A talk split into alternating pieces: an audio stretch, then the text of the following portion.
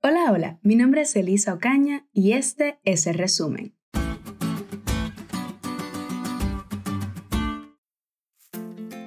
Con la lección de esta semana repasamos el consejo de Dios con respecto a nuestros últimos años.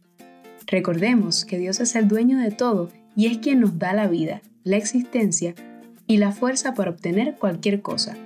Es lógico entonces, como buenos administradores de Dios, que cuando hayamos terminado con lo que Dios nos ha dado y hayamos cuidado de nuestra familia, le devolvamos el resto. Ahora, sin más preámbulos, pasemos a los puntos de resumen de la lección.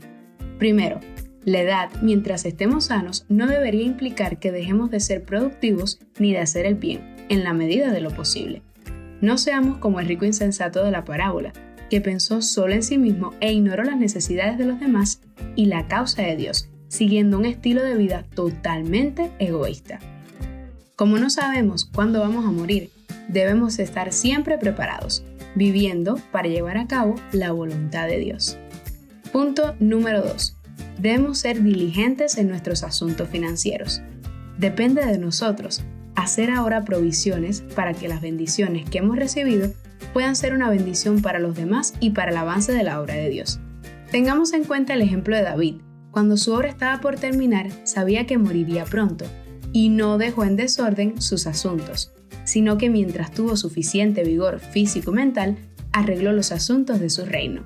De este modo, cuando se acerque la muerte y disminuyan nuestras facultades, no habrá nada material que aparte nuestra mente de Dios.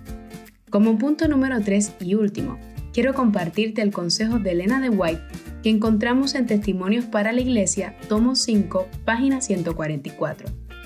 Si queréis hacer algún bien con vuestros recursos, hacedlo enseguida, antes que Satanás se apodere de ellos y estorbe así la obra de Dios. No hay mejor forma de asegurarnos de que nuestros bienes son dirigidos a un buen fin que al hacerlo nosotros mismos. Al dar para la obra de Dios, nos estamos haciendo tesoros en el cielo. Todo lo que depositamos arriba está asegurado contra el desastre y la pérdida, y está aumentando en valor eterno y perdurable, y se registrará en nuestra cuenta en el reino de los cielos.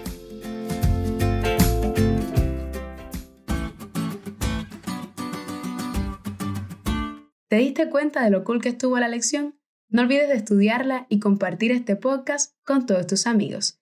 Es todo por hoy, pero mañana tendremos otra oportunidad para estudiar juntos.